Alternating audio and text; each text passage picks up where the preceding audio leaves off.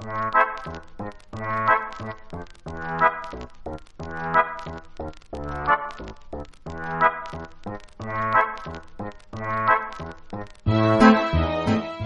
hola amigos, ¿qué tal? ¿Cómo estáis? Bienvenidos de nuevo a Podcastellano en Historias. Ya sabéis, el podcast donde os traigo relatos curiosos, historias con algún elemento relacionado con nuestra cultura, nuestra influencia o nuestra manera de ver la vida.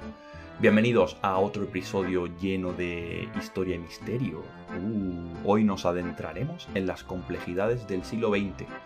Vamos a viajar hasta Rusia. Hablaremos brevemente sobre la vida de un personaje importante en el devenir de lo que fue la Unión Soviética, la URSS, y las consecuencias de su gran influencia, de nuevo explorando un trocito de historia. Así que espero que aquellos de vosotros a los que os gusta mucho la historia disfrutéis de este episodio y los demás también. Y como siempre, os traigo algo que tiene más o menos relación con el mundo hispanohablante. Últimamente eh, me ha dado por ver documentales sobre crímenes, asesinatos y este tipo de contenido que me tiene totalmente enganchado. Así que me pareció una buena idea traeros alguna historia eh, como estas al podcast. La de hoy aparentemente no tiene nada que ver con la cultura española o hispanoamericana. Y me diréis, pero Frank, entonces, ¿qué tiene que ver la antigua URSS, Rusia y el comunismo con nuestra cultura? Bueno, pues si os quedáis por aquí conmigo, veréis que hay un giro final que lo encaja todo. Y es que hoy os voy a contar una historia de revolución y lucha, de agentes secretos y espías, de comunismo, de traición y secretismo, y cómo no, de un crimen. Así que nada, poneos cómodos, que esto no ha hecho más que empezar. ¡Arrancamos!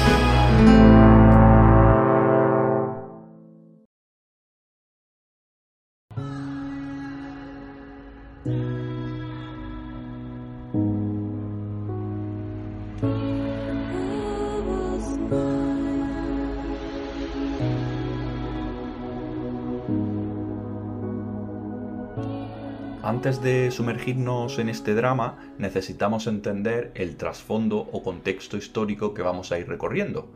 Así que voy a intentar resumir, eh, además resumir bastante para no aburriros, intentando también ser lo más preciso posible. Así que que me perdonen los historiadores, ¿vale? Tenemos que retroceder al convulso escenario de principios del siglo pasado, del siglo XX vamos a pensar en la Revolución Rusa de 1917. Ya sabéis, a grosso modo es la que derrocó al régimen zarista imperial que llevaba tres siglos de dominio, dando inicio a uno de los imperios más poderosos del siglo XX, que fue la Unión Soviética, con la figura de Vladimir Lenin como máximo exponente. Bien, pues en medio de esta tormenta revolucionaria, junto a Lenin habría que destacar también la figura de otro personaje de nombre Lev Davidovich Bronstein, más conocido como León Trotsky. Estoy seguro de que alguna vez lo habéis escuchado. León Trotsky se destacó como un líder revolucionario junto a Lenin y juntos imaginaron una Rusia transformada, en donde el oscuro pasado daría paso a un nuevo orden social. Para hacernos una idea de la importancia e influencia de Trotsky, tenemos que pensar que no era solo un estratega militar brillante, sino también un orador apasionado, con mucha influencia entre la población. Y por ejemplo, desempeñó un papel crucial en la creación del Ejército Rojo, este ejército rojo, eh, como sabéis, a su vez derivaría en las Fuerzas Armadas Soviéticas, por ejemplo, las cuales ya sabemos ¿no? que tendrían una importancia decisiva en el desarrollo de la Segunda Guerra Mundial para derrotar a las fuerzas de la Alemania nazi.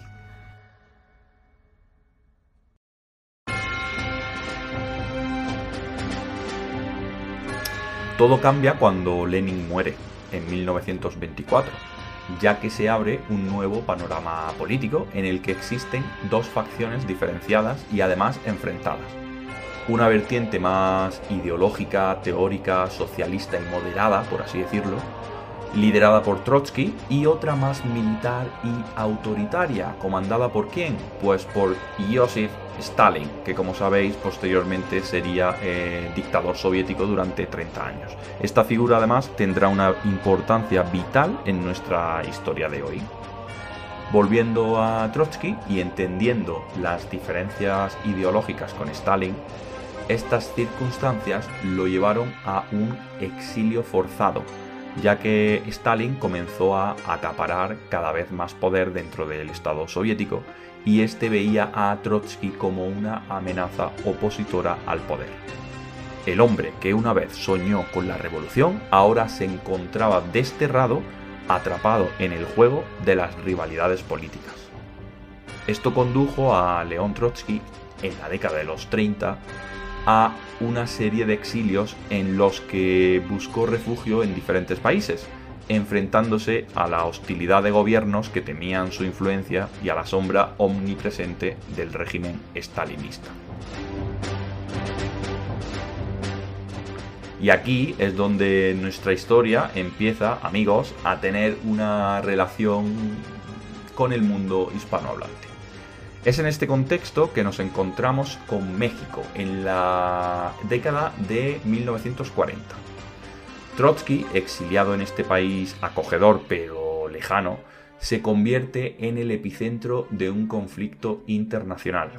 Stalin, temeroso de la influencia continua de Trotsky, decide que la única solución es eliminarlo directamente, eliminarlo físicamente.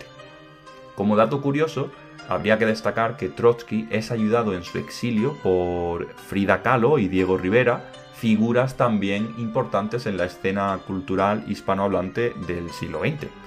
Además, viviría con ellos hasta que se separaron por eh, diferencias ideológicas, según dicen, aunque Trotsky permanecería en el mismo barrio en donde Frida y Diego vivían. Y ahora, amigos, es cuando la historia se pone realmente interesante, ya que entra en escena un personaje, a la postre, vital para la vida de León. Se trata de Ramón Mercader, un comunista español apasionado y leal a Stalin. Este, bajo una identidad falsa, se infiltra en los círculos cercanos a Trotsky, tejiendo una red de engaños y complicidades. Este español se hace pasar por un simpatizante algo escéptico, se gana la confianza de una de las secretarias de Trotsky, incluso manteniendo un noviazgo premeditado con ella para acercarse a la víctima. La participación inadvertida de esta mujer, de nombre Silvia Agelov, añade una dimensión emocional única a esta historia, ya cargada de eh, las habituales tensiones políticas. ¿no?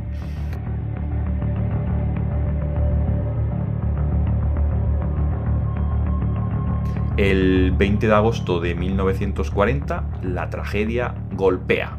Mercader, este hombre, Ramón Mercader, ataca a Trotsky en su propia casa con un piolet, que para los que no sepáis qué es, es esta herramienta que utilizan los montañistas y los escaladores para subir o bajar las rutas que tienen nieve o que tienen hielo. Se acercó por la espalda cuando estaba en su despacho y le clavó el piolet en la cabeza provocándole unas heridas muy profundas, que resultaron finalmente ser mortales.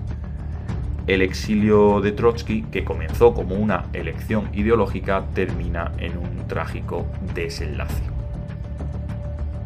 Ahora, queridos oyentes, imaginaos el ambiente tenso de esos días eh, finales de Trotsky, la sensación de exilio, la desconfianza en su entorno, y la creciente amenaza de un pasado que lo perseguía. Ramón Mercader, cumpliendo su misión en nombre de Stalin, se convierte en un personaje central en este juego de ajedrez político y emocional. La historia de Trotsky y su asesinato nos ofrece una ventana a un momento fascinante y tumultuoso en la historia del siglo XX, las complejidades de las alianzas políticas, las traiciones y las consecuencias personales se entrelazan de una manera única en este episodio.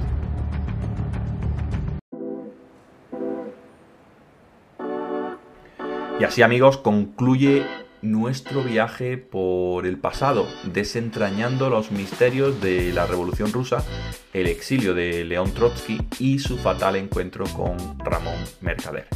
Espero que hayáis disfrutado este relato, que hayáis aprendido un poquito más. Y nada, os espero en el siguiente episodio de Podcastellano en Historias. ¡Nos escuchamos!